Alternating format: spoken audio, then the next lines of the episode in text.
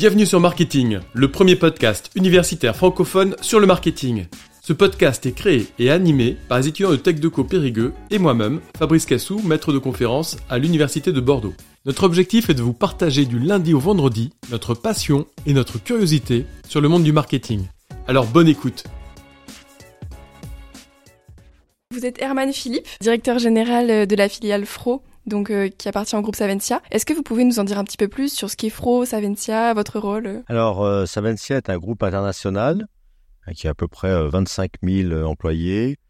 c'est un groupe assez ancien, hein, plutôt familial, indépendant, qui s'appelait autrefois Bongrain hein, et qui a changé il y a quelques années en fait de, nom. Et nous, à l'intérieur de Savencia, on est Fro, EFRO, c'est une entité euh, qui est basée en fait en France avec euh, trois, euh, trois usines sur laquelle on a deux casquettes. Une casquette de commercialisation des produits pour le marché français avec des marques qui sont très connues hein, comme Samoret, Tartare, un nouvel entrant qui est Eslos, un spécialiste en fait de la feta au pays grec. Également Chavroux, Petit Louis, Rambol également. Et puis on a trois usines euh, sur euh, lesquels nous fabriquons différents produits pour le monde entier. Pourquoi il y a cette spécialisation dans les pâtes fraîches en particulier euh, sur ces trois sites? Ben, Les pâtes fraîches, c'est un peu historique, puisque ici sur le site de Marsac, c'est un site qui a plus de 60 ans. C'est le berceau en fait du tartare qui a été fait en Dordogne. Et donc ben, le site, on est resté sur ce site historique. Et après, au fur et à mesure, on a voilà, soit racheté certains sites, notamment un autre qui est basé à côté de Angers et euh, un autre à côté de Cognac où nous fabriquons bah, les différents produits, que ce soit des portions, euh, des barquettes, des différentes marques, et puis des produits aussi destinés à l'international. Et au niveau de vos clients, justement, vous, Fro, c'est qui vos clients directs et vos clients finaux? Alors nous, on travaille essentiellement avec la GMS, hein, grande et moyenne surface, principalement en France. Euh, on fait un peu de, food service également et puis des produits B2B. Euh, puis après, nos clients euh, hors France sont surtout des filiales du groupe Savencia. Hein, qui sont en charge de la commercialisation sur les différents pays. Vous avez des, échanges très importants avec justement à l'étranger? Oui, bah avec, principalement avec nos filiales. Fromarsac, vous, vous l'avez dit vous-même, c'est un groupe familial où il y a beaucoup de collaborateurs d'ailleurs qui ont fait toute leur carrière. Qu'est-ce qui fait qu'il y a cet attachement à l'entreprise selon vous? Et comment vous faites pour le faire perdurer dans le temps? Alors, ce qui caractérise euh, la société en fait Promarsac, euh, c'est la bienveillance. Hein, euh, on est bienveillant dans l'accueil des nouveaux entrants, bienveillant avec voilà les anciens également, et on a ben, beaucoup de, personnes en fait qui ont accompagné le développement de la société. Avec là, on va célébrer bientôt les médailles hein, sur le site de Villiers nous avons des personnes qui ont 20, 25, 30, même plus de 40 ans. Hein, on a eu quelques départs euh, récemment à la retraite avec des gens qui avaient fait 42 ans hein, chez nous dans la même société. Donc c'est assez remarquable. Et aujourd'hui où il y a plus de télétravail avec un contexte post-Covid, comment vous faites justement pour maintenir aussi ça, euh, même dans un contexte qui va être différent de ce que vous avez connu jusque-là? Alors c'est vrai qu'avec le télétravail, il faut euh, avoir un peu d'agilité, il faut avoir aussi des moments de convivialité, hein, savoir se retrouver. Hein. Donc pour ça, nous, on a l'habitude de faire ce qu'on appelle des plénières avec l'ensemble des employés. Une fois, on fait ça une fois par an. On a également, euh, c'est rythmé euh, par des moments de convivialité. Hein. on a par exemple, là on a fait la fête de la musique. par exemple, c'était récent, c'était hier. donc on fait ça, on fait également euh, des fêtes de l'été, des barbecues, euh, voilà. Avec, on travaille beaucoup aussi avec euh, le comité d'entreprise. Hein, donc on fait pas mal d'événements aussi, des événements sportifs, des sorties. donc c'est ce qui fait un petit peu la richesse la richesse de l'esprit fro. Et justement, parlant de l'esprit fro, je sais que la sécurité, c'est quelque chose qui est très important au niveau du groupe et donc que vous appliquez ici. Comment vous faites justement pour... Enfin, à quel point c'est important et comment vous faites pour le mettre en place ici? Alors, pour la sécurité, on ne vient pas au travail pour se blesser. C'est déjà euh, la, priorité. Hein, et pour nous, c'est la priorité numéro un. C'est un changement un peu de culture, hein, parce que la sécurité, euh, c'est quelque chose qui a été mis en place euh, il y a quelques années. donc derrière, on a, on a une organisation, hein, c'est-à-dire qu'on a des responsables, euh, responsables sécurité qui, qui, ont été mis en fait sur chacun des sites. Euh, les directeurs d'usine sont très impliqués. On forme également euh, tous les managers et puis également les opérateurs à la sécurité. On fait ce qu'on appelle également des visites de sécurité comportementale.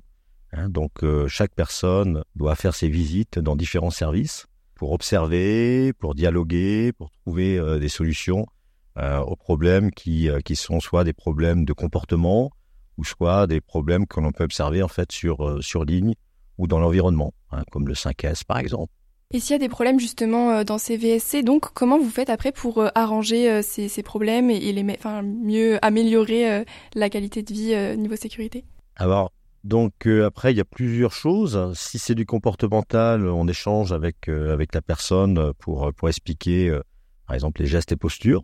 si c'est un port qu'on appelle les EPI, hein, donc c'est par exemple Charlotte, Basque, et eh ben donc on fait euh, on explique en fait ce qu'on doit, ce qu'on apprendre. Et puis si c'est un peu plus compliqué, euh, si c'est du rangement, on explique que le 5S a son importance parce que euh, voilà, il suffit d'un tuyau mal rangé, ça peut créer une chute. Un chariot aussi qui est pas à son emplacement. donc voilà. Et puis après, si si ça nécessite quelques investissements, c'est un petit peu plus long.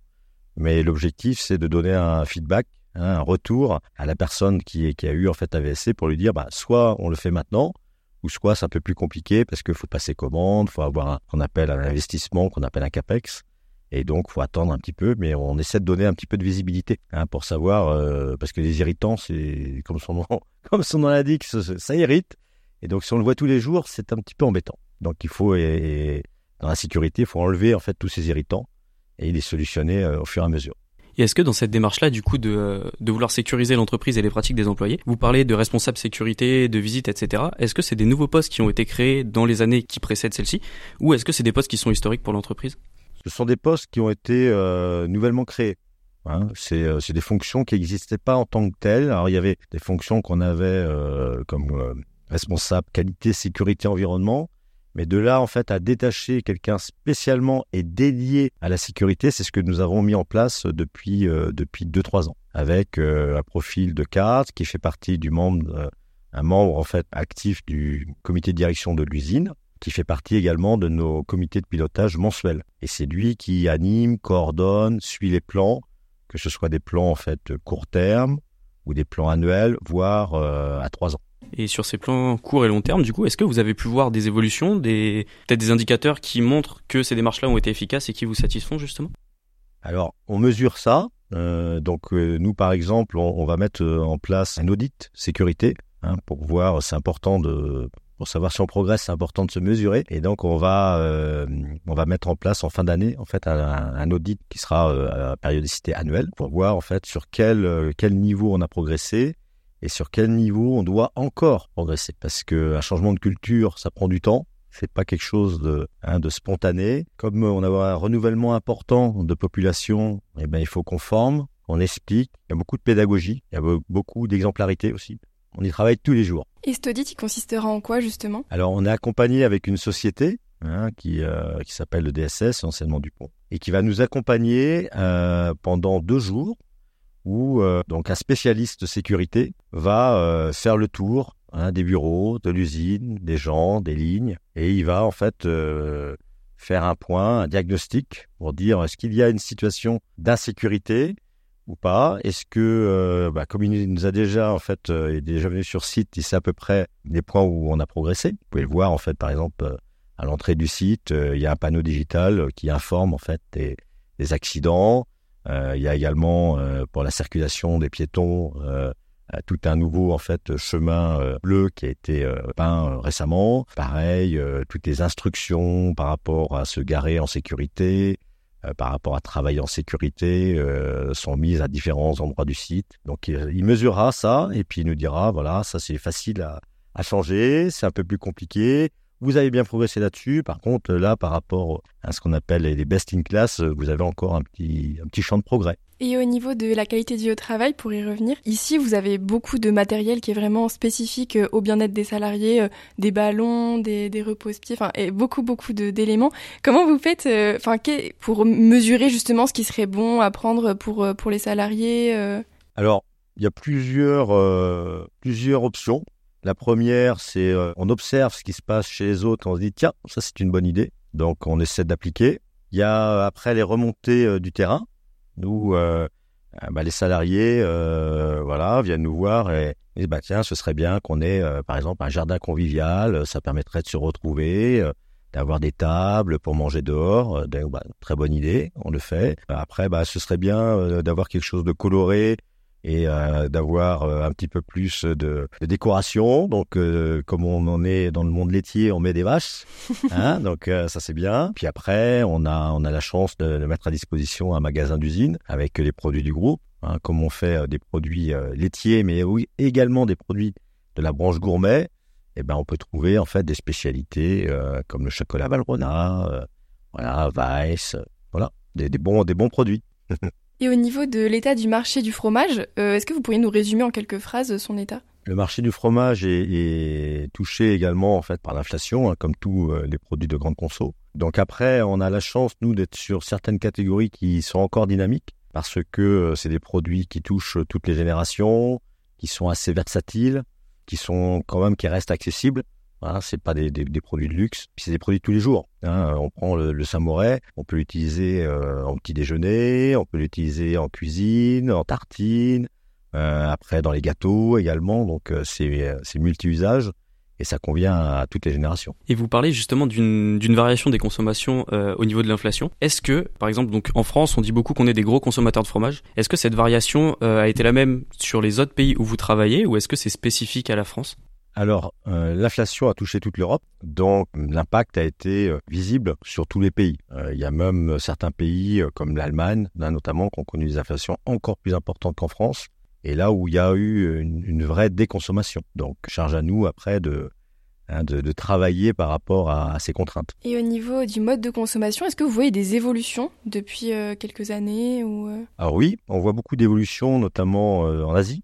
Hein, puisqu'on commercialise en fait des produits en Asie et on voit que par exemple nos, nos, petits fromages en fait en, coque ou en sucette fonctionnent très bien sur la Chine et le Japon et qu'après on a euh, des produits euh, qui fonctionnent bien également dans toutes les, spécialités culinaires, qu'elles soient en fait euh, salées, mais principalement sucrées, puisqu'on utilise du, cream cheese notamment dans le cheesecake, bien entendu, mais également en fait dans le topping pour faire des thés. Hein. en Asie, on trouve on trouve ça.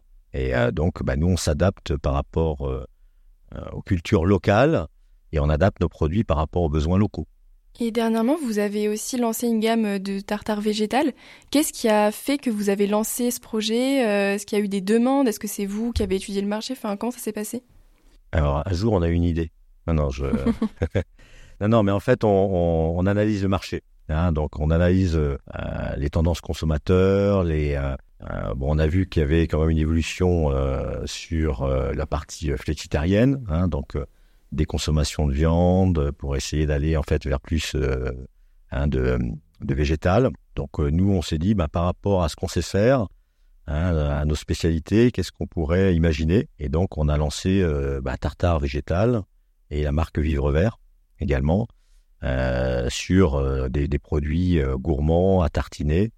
sur un profil assez assez proche en fait du laitier. Et comment vous mesurez les retours sur ces produits-là, mais aussi en règle générale, comment vous les mesurez?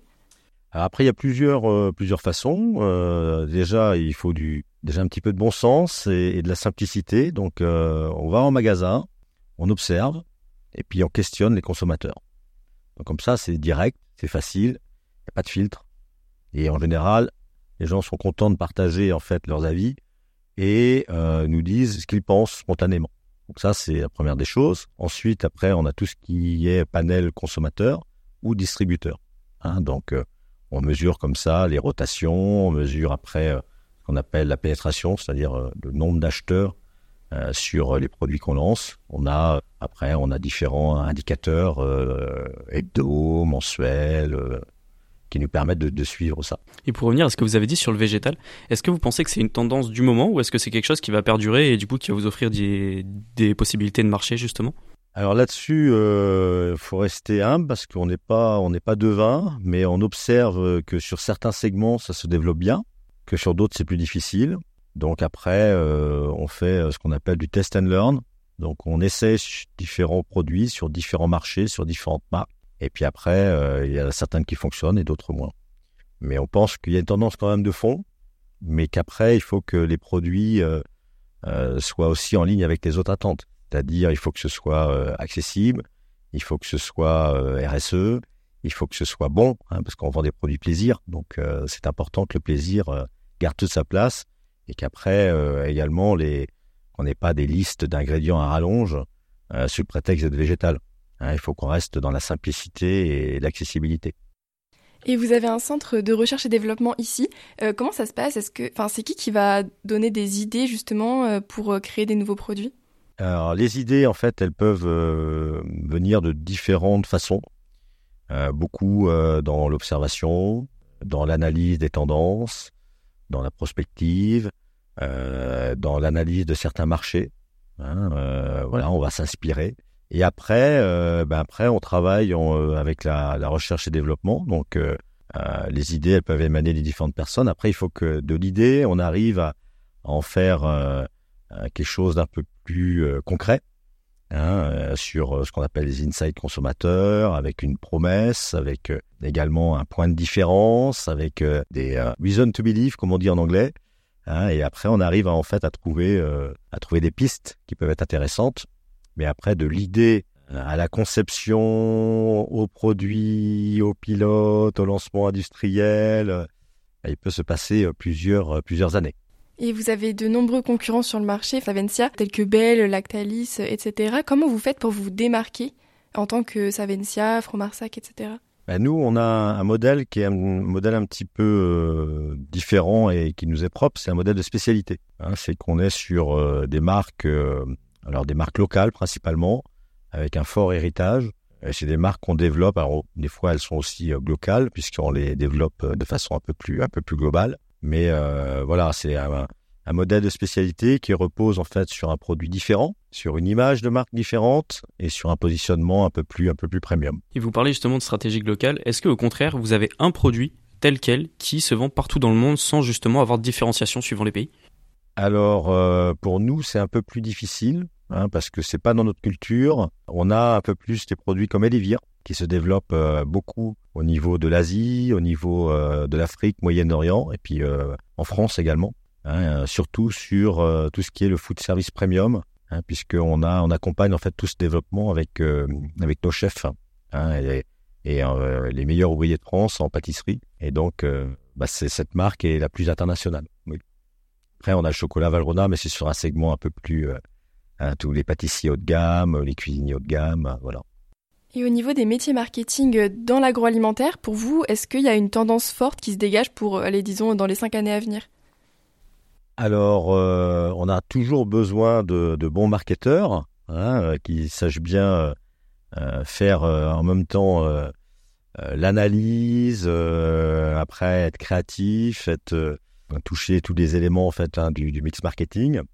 Après, sur les nouvelles fonctions, euh, oui, il y en a, euh, puisque euh, sur la partie média, c'est important d'avoir des spécialistes.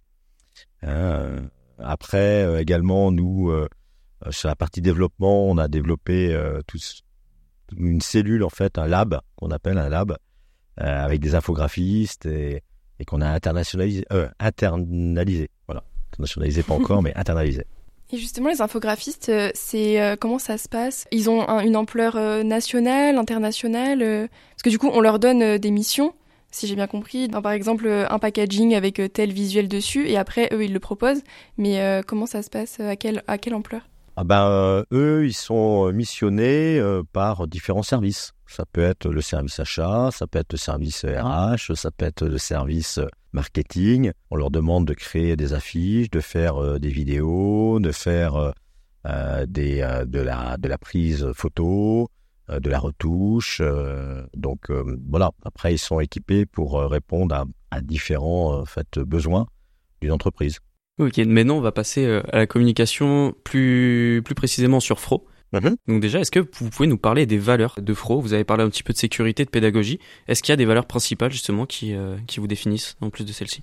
Alors nous, on a euh, bon, on a les valeurs du groupe Savencia. Donc euh, là, on a tout ce qui est le, la collégialité, la subsidiarité, la tolérance, la bienveillance. C'est ce qui nous caractérise plutôt. Moi, ça fait, ça fait quand même pas mal de temps que je suis dans cette société. Ça fait 26 ans maintenant. Hein, donc euh, voilà, qu'on adhère à des valeurs fortes, euh, à, nous, à nous suivre pendant toute notre carrière. Et au sein de cette entreprise, justement, euh, comment vous communiquez en, interne, donc au sein de l'entreprise?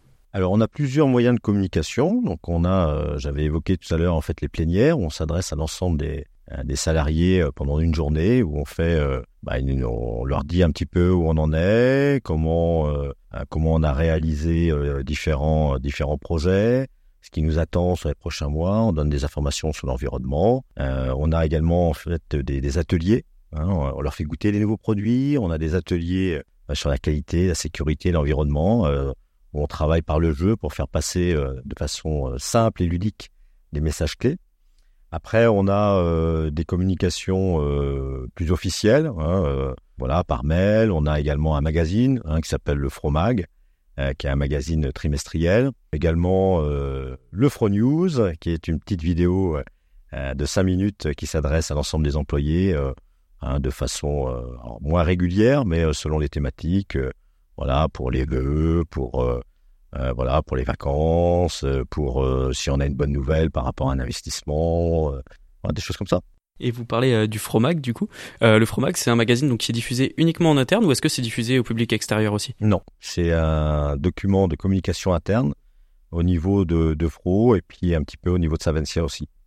Et il y a un site internet euh, qui veut du fromage qui, enfin, est-ce que ça, enfin, on voit pas exactement à qui ça appartient, etc. Enfin, c'est qui qui s'en occupe Alors là, c'est, c'est un service plutôt partagé, donc où il y a voilà l'ensemble des, des produits en fait du groupe Savencia et euh, sur lequel euh, nous on travaille également en fait euh, par rapport à nos marques hein, pour pour diffuser bah, des recettes, les nouveaux packs, les informations sur les nouveaux produits ou des promos comme on fait la promo sur Petit Louis Pokémon.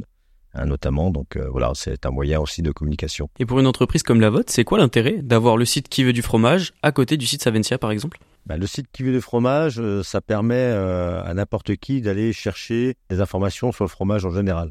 Donc, on va se renseigner sur le fromage, on va se renseigner sur des recettes. Voilà, on va se dire comment je peux faire un bon plateau. Euh, ben, je connais pas très bien d'où vient ce produit. Euh, donc, c'est un site qui, peut être, euh, bah, qui est euh, plutôt généraliste, mais qui, qui permet d'apprendre un peu plus sur les fromages et, les recettes et la façon de, de, consommer, de déguster, de savourer. Ok, donc plus dans une optique du coup de relation client, plus que de présentation de l'entreprise par exemple? Oui, c'est ça, c'est pas euh, un site d'entreprise. Et du coup, pour rester sur la communication qui va être un petit, enfin qui va être externe à l'entreprise, euh, est-ce que vous pouvez, est-ce que vous pouvez nous en dire un petit peu plus? Donc, on peut penser à la camionnette Saint-Mauré. Euh, vous avez parlé tout à l'heure des meilleurs ouvriers de France. En quoi est-ce que c'est des leviers qui qui sont pour vous importants et pourquoi est-ce que ça a été mis en place? Alors bon, la camionnette, ça fait partie de l'héritage de la saga publicitaire. Hein, on est quand même le fromage primeur, donc un imaginaire en fait marché qui est important. Donc euh, ça fait plusieurs années en fait qu'on était partenaire en fait des marchés hein, de France. Donc euh, euh, bah, là on a remis après le Covid, on a remis la, camionnette sur sa tournée. Hein. donc cette année, on avait décidé d'être à proximité de nos fromageries. Donc on a été sur le marché de Périgueux, d'Angers, de Saint-Jean d'Angély. On a fait des opérations aussi avec les fromageries et voilà. Donc ça c'est important pour nous. Et puis, euh, on a également euh, pas mal de, vidéos online qui circulent actuellement, euh, avec bah, des, des, des, choses assez, assez rigolotes. Bah, D'où vient le samouraï, par exemple? Vous saviez que c'était juste à côté de chez vous. Différentes mises en situation, des petits challenges aussi avec, avec les consommateurs. Donc, bah, si vous pouvez aller regarder, c'est très sympa. Et c'est quelque chose qui plaît Est-ce que vous avez constaté du coup que bah, c'est peut-être un levier de développement des ventes? Alors j'espère, parce que normalement la communication doit être un levier d'image et puis euh, de développement des ventes. Après euh, c'est euh, c'est également en fait ça nous permet d'être plus en proximité, de développer aussi le capital sympathie. Il y a un gros capital sympathie sur cette marque qui est quand même une marque iconique. voilà. Après on a aussi Tartare qui est dans un autre registre, plus dans la nature à l'état brut mais qui fonctionne aussi très bien. Maintenant, on va s'intéresser un petit peu à vous et à votre parcours. Est-ce que vous pouvez nous parler de votre parcours, euh, donc de formation universitaire, etc. Alors oui, donc euh, moi j'ai fait mes études à l'ESCA d'Angers, euh, dans un parcours euh, qui était euh, moitié moitié alternance, moitié international, donc qui m'a permis de faire ma dernière année à l'université technique de Dresde. Et puis après, je suis parti chez Danone. J'ai fait un VIE, j'avais travaillé aussi sur le terrain, euh, beaucoup en fait en, tant que chef de secteur. Et puis après, j'ai intégré le groupe euh, Bongrain à l'époque en Allemagne. Et puis après, j'ai travaillé euh, dans le marketing et le commercial en Allemagne, je suis revenu en France, je suis parti après en Slovaquie, en République tchèque, je me suis occupé de la Roumanie. Je suis revenu en Allemagne et depuis euh, depuis euh, 9 ans, je suis voilà périgourdin. Voilà. Et vous parlez de VIE. Euh, est-ce que vous pouvez expliquer rapidement ce que c'est pour les personnes qui savent pas forcément et en quoi pour vous euh, est-ce que c'est important, est-ce que c'est intéressant de faire un VIE Donc euh, bah, c'est important parce que ça permet d'a- d'aller euh, déjà dans un autre pays. Alors, soit on a eu la, la chance de faire un parcours international avant, donc c'est un complément. Si on l'a pas eu, c'est une vraie expérience, une vraie expérience de vie parce que c'est aller travailler en entreprise pendant 16 mois, euh, c'est pas simple, mais en même temps c'est extrêmement enrichissant. Il faut se débrouiller, on est tout seul et on doit travailler en même temps. En même temps, c'est notre premier salaire, euh, ou sauf si on a travaillé en fait l'été, mais un, voilà un vrai salaire sur une période longue. Et puis euh, et puis beaucoup d'apprentissage, euh, nouvelle culture, travailler avec des d'autres nationalités. Hein, c'est un, un milieu qui est très très riche. Et vous avez fait de l'alternance aussi. Est-ce que pour vous l'alternance c'est quelque chose qui est intéressant? Et dans quelle mesure ça peut être intéressant? Ou dans quelle mesure ça peut être intéressant de faire la formation plutôt en initiale? Moi, je trouve que l'alternance est intéressante parce qu'elle permet de, de, de mêler en fait la pratique et la théorie. Hein, on fait euh, les modules, voilà, et puis après, hop, on part euh, six mois en alternance en fait sur une société. Après, on revient et on repart, ou soit on fait une année, ça dépend en fait des écoles, ça dépend des cycles. Mais ça permet en fait de, bah, de mettre déjà à profit ce qu'on a appris et puis euh, de, de compléter avec la vraie pratique. Donc moi je trouve que c'est une bonne démarche progressive pour entrer euh, dans la vie active. Et donc vous avez parlé un petit peu de votre parcours, donc euh, chef de marque, directeur marketing en République tchèque, etc. Pourquoi être arrivé sur euh, justement la société Fro et pas une autre? Euh, bah avant en fait, moi j'étais en, en, en Allemagne hein, euh, juste avant cette euh, mission. Et euh, donc j'étais directeur d'enseigne au niveau Europe pour le groupe Savencia avec le client Lidl. Et à un moment donné, voilà, ça faisait quatre ans et demi hein, que je travaillais avec ce client, donc j'ai voulu changer et j'ai eu l'opportunité dans le cadre d'une voilà d'une réorganisation au niveau du groupe Savencia, notamment avec un travail par catégorie d'être euh, directeur projet. Voilà, et donc le lieu de base était était ici, hein, à Marsac. Alors pourquoi? Parce que la catégorie, en fait, le comité de direction catégorie était basé ici à Marsac, parce qu'il y avait un le site historique et deux l'atelier pilote sur la pâte fraîche. Et donc comme moi je rentrais sur le métier de la pâte fraîche, euh, il fallait que je sois basé à proximité. Ce qui était un bon choix parce que ça permet d'avoir une vraie proximité avec euh, les, différents services, qu'ils soient R&D, engineering, voilà, travaux neufs. euh. Et c'est que vous aviez un attrait pour l'agroalimentaire en règle générale ou enfin comment ça se fait que vous soyez ce que vous avez parlé déjà que vous étiez à Danone avant, ensuite Savencia, qu'est-ce qui a fait euh, Ah oui, moi j'ai toujours voulu travailler dans l'agroalimentaire. Depuis le début, il y avait, il y avait, euh, j'avais fait une sélection avec des métiers où je voulais pas aller, et puis d'autres où je voulais aller, et l'agroalimentaire en fait partie, parce que moi j'ai une passion, c'est la cuisine. Voilà, donc euh, j'adore cuisiner, et donc je me dis, bah, dans l'agroalimentaire, ce sera beaucoup plus simple que dans d'autres secteurs. Et donc, euh, bah, j'ai commencé dans les euh, dans les yaourts, et pour après aller, euh, j'allais travailler dans la charcuterie un petit peu sur hein, sur les saucissons souchons, travaillé après chez Petit Coraya aussi, hein, à Cuisimère, et puis après dans le fromage, dans le fromage depuis déjà quelques années. Et pourquoi, encore une fois, s'être arrêté du coup sur le fromage? Parce que vous parlez du coup d'avoir fait de la charcuterie, etc. Ce fromage, c'est quelque chose qui vous a plu en particulier? Ou est-ce que ça a été une opportunité de rester sur ce domaine-là? Bah, le fromage, c'est passionnant. On mélange euh, trois ingrédients et on a euh, 1000 recettes. C'est- quand même incroyable. Vous mettez un peu de lait, un peu de ferment, un peu de présure, un peu de sel, et vous avez, vous pouvez avoir euh, une pâte fraîche, une croûte lavée, une pâte fleurie, euh, voilà, selon l'affinage, selon donc euh, c'est un monde euh, très très intéressant. Donc euh, c'est passionnant parce qu'on découvre tous les jours. Et du coup, aujourd'hui, vous êtes arrivé au poste de directeur général de la filiale Fro. Est-ce que vous pouvez nous décrire ce que vous faites en tant que directeur général, du coup, s'il vous plaît? Bah actuellement, euh, bah, je suis en fait euh, avec un interview avec euh, trois personnes autour de la table. non, mais sinon, plus sérieusement, bah, le travail d'un directeur général, c'est d'être en proximité, en proximité avec ses salariés, en proximité avec ses usines, en proximité aussi avec son siège. Hein, donc, on est un petit peu euh, en, interface avec euh, avec tous les services. C'est de, de définir un cap, de s'y tenir hein, de faire en sorte que euh, les projets avancent, que les gens euh, qui travaillent sur ces projets euh, soient, soient heureux, hein, parce qu'il faut la qualité de vie au travail est, surtout chez nous, c'est très important. Après, il y a un renouvellement aussi hein, de, de, génération, donc il faut faire en sorte que le, recrutement des jeunes se passe bien, l'accueil des nouveaux entrants aussi. Hein, donc voilà, donc moi j'essaie d'accueillir, voilà, quand je peux en fait les nouveaux entrants. Et puis après, on a, il faut hein, un métier de directeur général, c'est c'est savoir décider. Choisir, c'est renoncer, c'est pas toujours simple. Mais il faut décider, il faut euh, aller vite parce qu'on est dans, dans, un monde qui bouge vite, beaucoup plus vite qu'avant.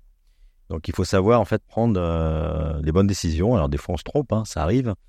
Euh, et puis il faut savoir être à l'écoute, hein, c'est-à-dire échanger sur certaines positions, avoir un retour de, de, ses collaborateurs pour essayer de, de, faire le meilleur choix. Donc voilà, et puis après faire du terrain. Hein, L'important c'est d'aller voir le conso, d'aller voir un magasin, de rencontrer ses clients, euh, d'aller sur les marchés. Alors pas que sur le marché de Périgueux, hein, bien entendu, mais sur les marchés internationaux aussi, pour aller s'inspirer. Et puis après, il faut, faut donner envie. Il faut donner envie euh, à ses équipes, il euh, faut encourager, il faut savoir dire quand c'est bien, mais quand c'est pas bien aussi. Voilà, on a des droits, on a des devoirs, et, voilà, donc il faut faire amener tout ça et, et garder le cap pour, euh, bah, pour délivrer euh, ce sur quoi on est payé. et au niveau de l'usine, sachant qu'il y y a des directeurs d'usine sur chacun des sites, comment vous, vous, vous qu'est-ce que vous faites justement euh, à ce niveau-là? Alors moi, les, les directeurs d'usine en fait font partie de mon comité de direction. donc on se réunit en fait une fois par mois. moi, j'essaie d'aller fréquemment en fait sur les sites et je suis en contact quasi quotidien avec chacun des, des directeurs d'usine parce que on a toujours voilà, on prépare euh, un CSE, on a des recrutements, on a des problèmes, on mesure des, des KPI, euh, voilà, on a des projets. Donc il faut suivre tout ça, animer. Après, euh, il y a la gestion en fait du site, donc avec ses aléas. quand on est en période de sécheresse, il faut savoir gérer le stress hydrique. Quand on est en période d'inflation, il faut savoir gérer la sobriété énergétique. pareil, sur la gestion du tri des déchets. Euh, voilà, donc on mesure tout ça, on avance, après euh, on décide ensemble, et puis, euh, puis voilà. vous avez un rôle du coup qui est quand même, si je peux dire, multicasquette. vous faites un peu tous les domaines, enfin vous touchez à tous les domaines de l'entreprise. Est-ce que vous pensez que c'est quelque chose qui est accessible à tous? Alors, ça c'est une question assez difficile, parce qu'on peut dire vouloir c'est pouvoir, mais il faut quand même avoir un petit peu bah, une, formation hein, généraliste qui permettent d'avoir un peu euh, des compétences multiples. Hein, parce que pour gérer une entreprise, il euh, faut savoir compter, voilà, faut savoir animer, euh, faut savoir décider, faut savoir résister au stress, hein, parce que du stress, il y en a, il y a des moments intenses. faut savoir gérer des crises. Donc après, il y a des personnes qui sont douées pour certains certains en fait projets, d'autres non. Euh, il y a des, des, personnes qui sont capables en fait d'animer des foules et puis d'autres c'est un peu plus difficile. Ça dépend aussi euh, du caractère qu'on peut avoir. Mais après, euh, après, si on passe toutes les étapes, moi je, suis toujours parti du principe qu'il faut aller petit à petit. Voilà. Donc on, c'est de l'acquisition de compétences. le normalement le savoir-être, on doit l'avoir. On le travaille aussi. Hein, on s'arrondit avec l'âge, pas dans, tous les sens du terme. Voilà. Et donc, ça permet, euh, ça permet en fait de, bah, de voir les choses différemment, d'être euh, peut-être un peu plus patient, de prendre un peu plus de hauteur, de recul, voilà, et de ne pas être dans la, la fougue. Euh, voilà, comme quand j'étais jeune, c'était un peu plus fougueux, un peu plus rugueux aussi, mais voilà, on s'arrondit. Du coup, c'est quelque chose, je pense, que vous avez pu travailler aussi avec euh, toutes les expériences que vous avez citées avant. Vous pensez que c'est indispensable, ça, pour un directeur général comme vous, d'avoir fait tous les postes, ou peut-être pas tous, mais d'avoir fait quelques-uns des postes que vous avez occupés avant ça? Oui, parce que c'est ce qui forme. Donc, euh, aller sur différents pays, euh, ça apprend l'humilité. Aller sur différentes fonctions aussi, hein, parce que quand on fait des changements de poste, c'est des choses qu'on maîtrise moins bien. Il faut, il faut se remettre un petit peu au niveau. Il faut accepter de se tromper. Voilà, il faut accepter d'avoir des aussi des retours, peut-être plus nombreux que quand on était dans une autre fonction, mais en même temps, ça, ça renforce. Hein. Après, on est plus costaud, on, on, maîtrise mieux en fait les différents, euh, les différents points, on, est, on a plus de compétences, le savoir, euh, le savoir-faire est plus fort, le savoir-être euh, est toujours présent, donc il permet de, hein, de faire avancer les, les projets. Donc oui, oui, c'est vraiment important. Hein, c'est surtout, faut pas hésiter à aller à l'international, faut pas hésiter à à se mettre en tension. Faut pas hésiter à se mettre sous risque également. Faut prendre des risques parce que si c'est trop linéaire, bah, on aura une vie qui sera, bon, ça c'est mon avis, mais trop linéaire et donc moins passionnante. Le changement fait la passion aussi. Hein. Et du coup, en parlant de changement, euh, est-ce que dans toute cette carrière, est-ce qu'il y a des expériences ou des rencontres qui vous ont marqué sur euh, l'ensemble des choses que vous avez réalisées? Oui, oui, oui, euh, bien sûr. Il y a des, des personnes qui nous ont marqué avec des. Je me rappelle en fait d'un de mes anciens chefs qui était un ancien légionnaire sur les pays de l'Est, donc c'était quand même assez tendu. On venait de, racheter en fait une société. J'étais envoyé là-bas tout seul et il fallait en fait mettre en place la culture euh, voilà, appliquer les méthodes euh, dans, un pays qui, venait de passer d'un autre régime, donc c'était pas simple. Et, euh, cette personne nous a beaucoup aidé parce que voilà, elle avait en même temps du charisme, elle avait d'expérience, elle était présente et donc ça aide d'avoir quelqu'un d'assez d'assez costaud sur lequel on peut se reposer quand on est dans une situation où on se trouve un petit peu tout seul à l'étranger et où il faut faire beaucoup de choses pour pour faire avancer parce que ah, parce qu'il faut changer les cultures. Les cultures, elles se changent pas tout de suite, ça prend du temps. Et du coup, euh, en parlant de voilà de chefs, de collègues, etc., quelle est l'importance que vous donnez à vos collègues, l'importance d'une cohésion entre collègues donc au sein du groupe? Ah bah, C'est important parce que moi tout seul, je vais pas faire grand-chose. Donc il faut que derrière, euh, j'ai euh, un comité de direction qui soit compétent, qui soit différent en même temps, parce que je veux pas avoir des, clones. Euh, donc différents, chacun a ses forces et faiblesses, mais euh, l'unité fait la force, hein, donc c'est ça qui est bien. Et puis après, pareil, au niveau des managers, au niveau des opérateurs, il faut que chacun puisse y trouver son compte pour euh, pouvoir avancer et avancer dans le même sens. Donc c'est important d'avoir cet esprit d'équipe. Hein, nous, on est dans le sud-ouest, donc on a un peu l'esprit d'équipe rugby. Hein, voilà, donc voilà, bon, je dirais, je vais pas dire La Rochelle parce que j'ai j'ai un site qui est à côté et, il y a une semaine, euh, il était très déçu. Hein, donc euh, voilà, je veux dire le Sud-Ouest dans son ensemble. Donc les valeurs du rugby aussi sont, sont les nôtres. Et, euh, donc voilà, donc l'esprit l'esprit d'équipe est important. Voilà. Et tout à l'heure, un petit peu plus tôt, vous parliez de prendre des risques, que c'était quelque chose qui était important. Et selon vous, est-ce que donc l'instinct ou l'intuition, est-ce que c'est quelque chose qui a une place qui est importante ou pas dans votre vie professionnelle, dans les différentes décisions que vous êtes amené à prendre? Alors l'instinct, euh, je ne sais pas, mais surtout l'expérience. Que l'expérience fait que on s'est trompé, donc normalement on a appris. Voilà, on a réussi, on a aussi appris. Donc ça permet en fait euh, d'éviter des grosses erreurs. Après, euh, normalement, il faut savoir s'entourer, hein, donc pour avoir différents avis.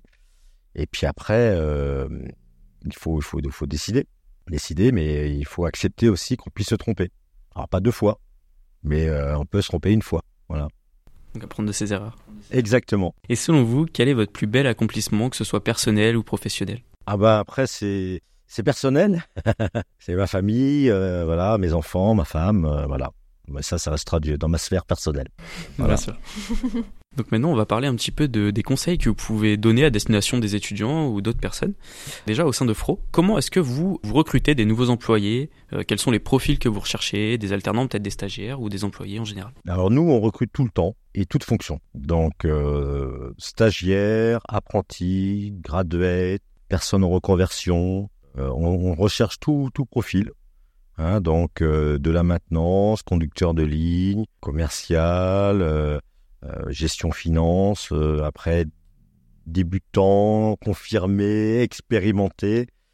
Euh, voilà, des profils plutôt français ou internationaux. On recrute, on recrute beaucoup parce qu'on on a sur les trois ans qui viennent 15% hein, de, nos, de nos collaborateurs et collaboratrices qui vont partir en retraite. Donc il y a un renouvellement en fait à faire. Hein, la dernière fois qu'on avait une, une, euh, une plénière, euh, j'avais calculé en fait qu'on avait euh, eu 100 départs. Donc sur 600, 600, 650 personnes, ça fait 100 départs à la retraite et donc 100, 100 arrivées. Donc c'était assez, assez sympathique de voir toutes ces nouvelles personnes lorsqu'on fait en fait quand on célèbre les euh, nouveaux arrivants. Et vous parliez de la valeur de bienveillance qui est très importante ici. Comment est-ce que vous faites lorsqu'il y a des recrutements pour euh, justement trouver des personnes qui vont être en cohérence avec, euh, avec cette bienveillance? Eh ben, on, leur fait passer déjà des entretiens, hein, donc avec le REN plus 1, avec les ressources humaines. moi, j'interviens en fait sur certains postes pour avoir du ressenti. On analyse en fait alors également les hein, les CV, les lettres de motivation. On met également en situation. Et puis et puis après voilà, on essaie de voir si le, le, le savoir-être est bon et compatible avec nos valeurs et si le savoir-faire est en lien avec la description de poste. Et actuellement, euh, quelle est la place que vous donnez aux, jeunes étudiants, que ce soit en stage ou en alternance, ou bien aux jeunes diplômés au sein de l'entreprise? Bah, Nous, on a euh, un peu plus d'une trentaine d'apprentis. Hein, donc euh, voilà, après, on a à peu près également des stagiaires. On, on, permet également aux stagiaires en troisième hein, de venir chez nous pour avoir une semaine découverte. Donc on les fait passer euh, dans certains services pour que euh, ça puisse s'inspirer parce que quand on est en troisième, en général, on ne sait pas trop ce qu'on veut faire après. Donc on essaie de montrer plusieurs fonctions. Hein. je sais que ça, ça, crée euh, parfois bah, le déclic. Hein. on avait eu un, stagiaire qui était en difficulté scolaire et qui est passé chez nous et qui a découvert le labo. Et il a dit mais c'est génial, j'adore ça. Et après il a fait, il a continué ses études et et maintenant, il travaille en fait dans les analyses euh, dans, dans, une société en fait de traitement euh, d'eau. Et ça, c'était déclic. Donc euh, c'était bien. Hein, c'est une belle expérience. Pour un étudiant qui souhaiterait travailler euh, dans l'agroalimentaire, donc comme vous, vous avez voulu le faire du coup, euh, que ce soit côté commercial ou côté marketing, est-ce que vous aurez des conseils en particulier à donner justement pour intégrer ce secteur plus qu'un autre par exemple? Bah, Après, il y a, différentes voies au niveau études. Hein, donc après, il y a différents parcours, que ce soit universitaire ou que ce soit école de commerce. Donc après, c'est à la personne, à l'étudiant en fait, de, réfléchir un peu à son parcours. Il y a différentes voies, des voies euh, plus directes et puis euh, des passerelles. Voilà. Après, euh, rien n'empêche de commencer sur le terrain pour après reprendre ses études. Hein, ça peut être aussi en fait différentes voies.